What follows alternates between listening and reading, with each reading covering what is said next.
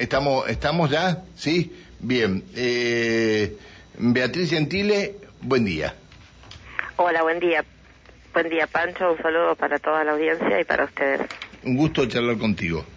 Eh, Gracias. Beatriz Gentile es candidata a rectora de la Universidad Nacional del Comahue por la lista 1 Convergencia Universitaria. Ayer charlábamos con su oponente, una forma de decir, o su, sí, bueno, sí, o su oponente, porque eh, van a segunda vuelta con Ponce León y Beatriz Gentile fue la que más votos, o la, la, la lista que encabeza Beatriz Gentile, la que más votos obtuvo en la primera vuelta. Y hay segunda vuelta y comienza el viernes esta segunda vuelta. Este, junto con eh, Paul Osobnikar, este, van, están, eh, prácticamente me dijeron que estaría todo listo, eh, que los votos estarían. ¿Están así esto, Beatriz? No, yo creo que nu- nunca antes de una elección los votos están. Me parece que no, que eso es... Ah, y ha participado en algunas, ¿no? Sí, por supuesto. No, yo creo que eso es eso no es así. A mí me parece que que justamente hay una hay un electorado que bueno que eh, tiene todo el derecho de elegir y la universidad en eso es, ejemplo para para de, de- de democratización. Así que no, no creo que esté todo. Este sí creo que bueno que obviamente las dos listas tenemos nuestra percepción de cómo van las cosas, pero eh, esto todavía hay que esperar a, a que el sábado, el lunes y el martes se vote y bueno, y el martes lo sabremos. Bien, bien. Eh, están trabajando de todas maneras en, en, en el campo, digamos, dentro de, de el campo dentro de la universidad, digamos, para para obtener la mayoría de los votos que se fueron con Hurheit o, o los otros votos que estaban sueltos por ahí, ¿no?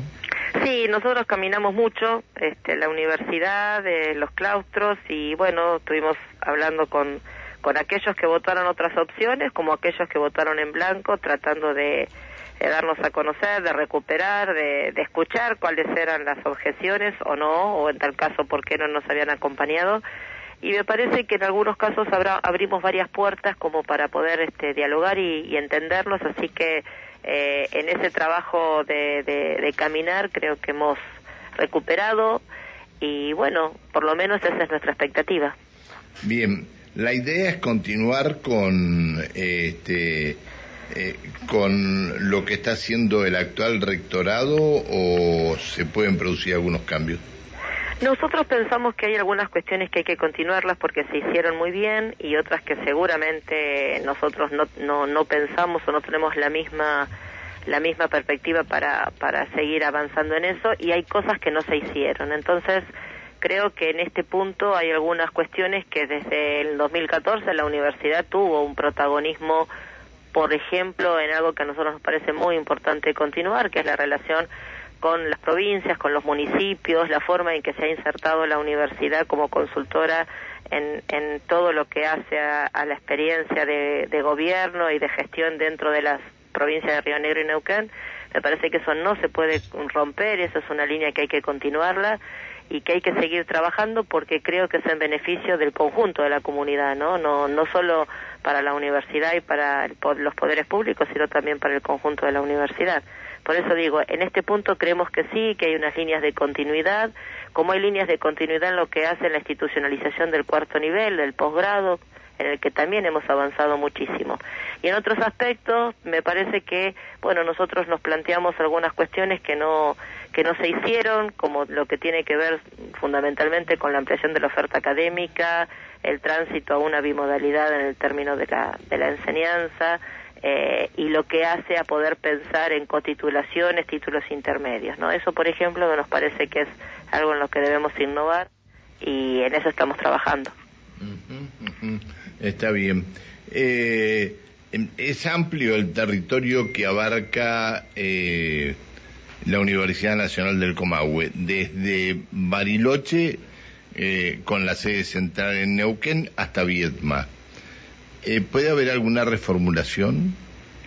Bueno, la idea que este Polo Sobnikar, que es el director de la escuela, era el director este, hasta la elección pasada de la Escuela de Ciencias Marinas de San Antonio Este, para nosotros es justamente una forma de plantearnos, bueno, que la lejanía no sea una variable de inequidad, ¿no? Este, es decir, que Paul va a tener justamente el rol de, por venir de, de, tan, de una de las más alejadas también, en San Antonio, bueno, este rol de articular, de gestionar, de, de no, de evitarnos que caigamos en la trampa de quedarnos con una gestión centralizada en la barda, como solemos decir, y bueno, cuando ese riesgo esté cerca, nosotros entendemos que la presencia de un vicerrector de San Antonio Este justamente nos va a poner en caja para poder eh, comenzar a llevar a cabo los procesos de descentralización.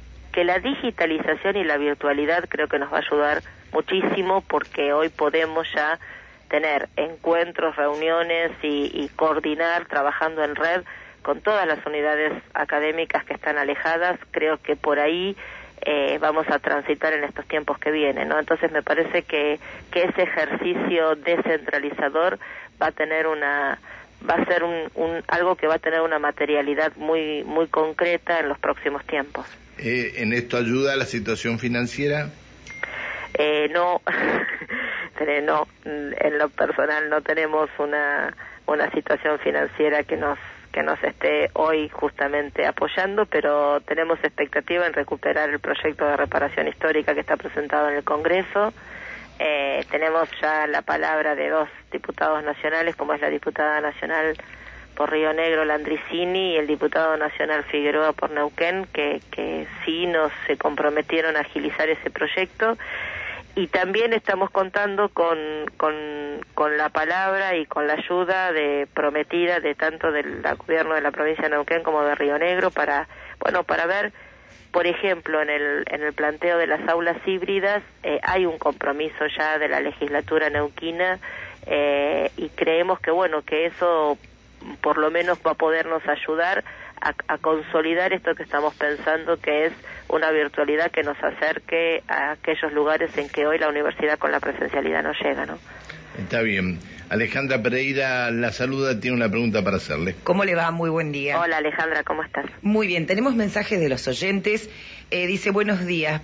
Eh, ¿Por qué no preguntan por el cambio de bandera que va a hacer la universidad de sacar la bandera argentina y poner la mapuche?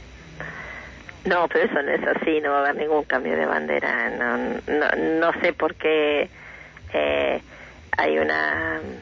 Se, se, de alguna Hubo manera, una confusión, me parece, con respecto a esto. Sí, hay una gran confusión, no va a haber ningún cambio de bandera. Creo que esto es una mala, una interpretación, me parece que con mala intención de lo que nuestra propia constitución A ver, provincial a ver, reconoce, ¿no? A ver, este, ¿qué es lo que piensan hacer en la universidad?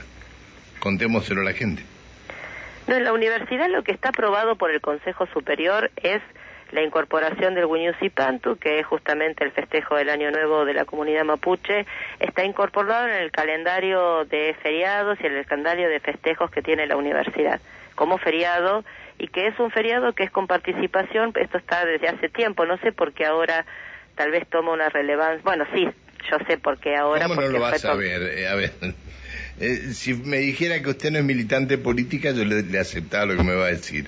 Pero usted sabe por qué es esto. Sí, sí, sí, por Sabe, eso, me, me corregí sabe. enseguida, sí sé por qué, sí.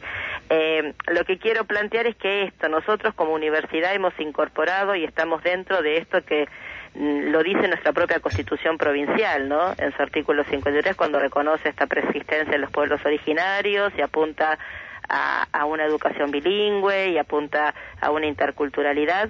La universidad comienza a, a pensarse en este lugar que en realidad no debe no debe infundir ningún tipo de miedo ni un estado de amenaza ni A una ver, ¿le podemos explicar a la gente qué es lo que van a hacer?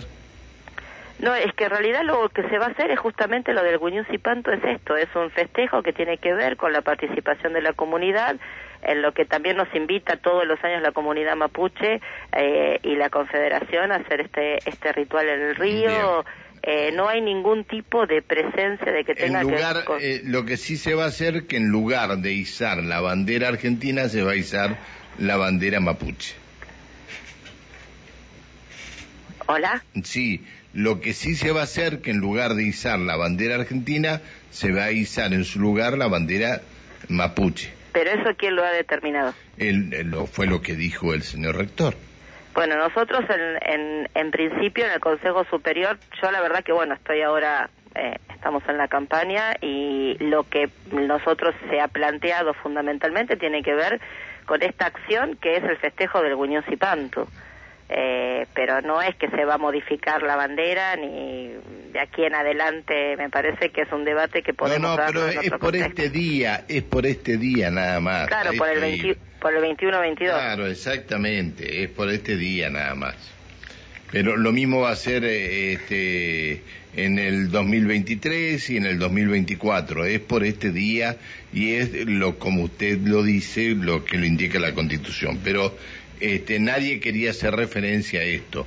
Le, están pegando al señor rector, no, le, están, lo están cuestionando de varias partes y no y nadie salía a aclarar, como lo aclaró usted, cómo, cómo, era, cómo era este tema. Sí, eh, la verdad que tiene un, eh, un sesgo que creo que no se merece la universidad, ni se merece la comunidad mapuche, ni nos merecemos como comunidad neuquina nosotros este, hablar en estos términos.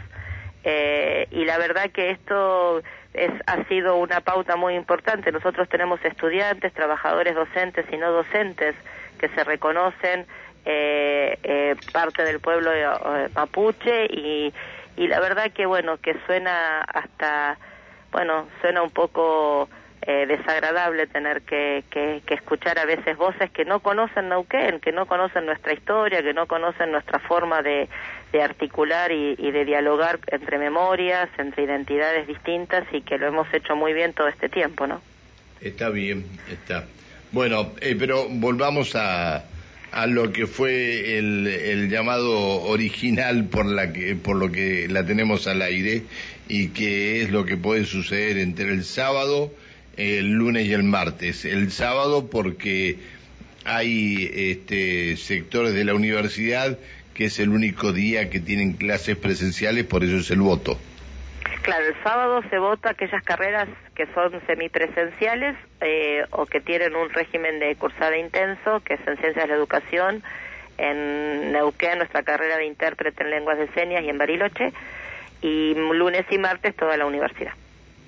Está bien, está bien. Bueno, Beatriz, la mayor de las suertes y muchas gracias por atendernos. Bueno, gracias a ustedes y un abrazo fuerte. Que siga muy bien hasta siempre. Gracias. Beatriz Gentile, candidata a rectora de la Universidad Nacional del Comahue por la lista 1, Convergencia Universitaria. Fue la lista junto con Paul Osobnikar que más votos obtuvo en la elección anterior. Bien.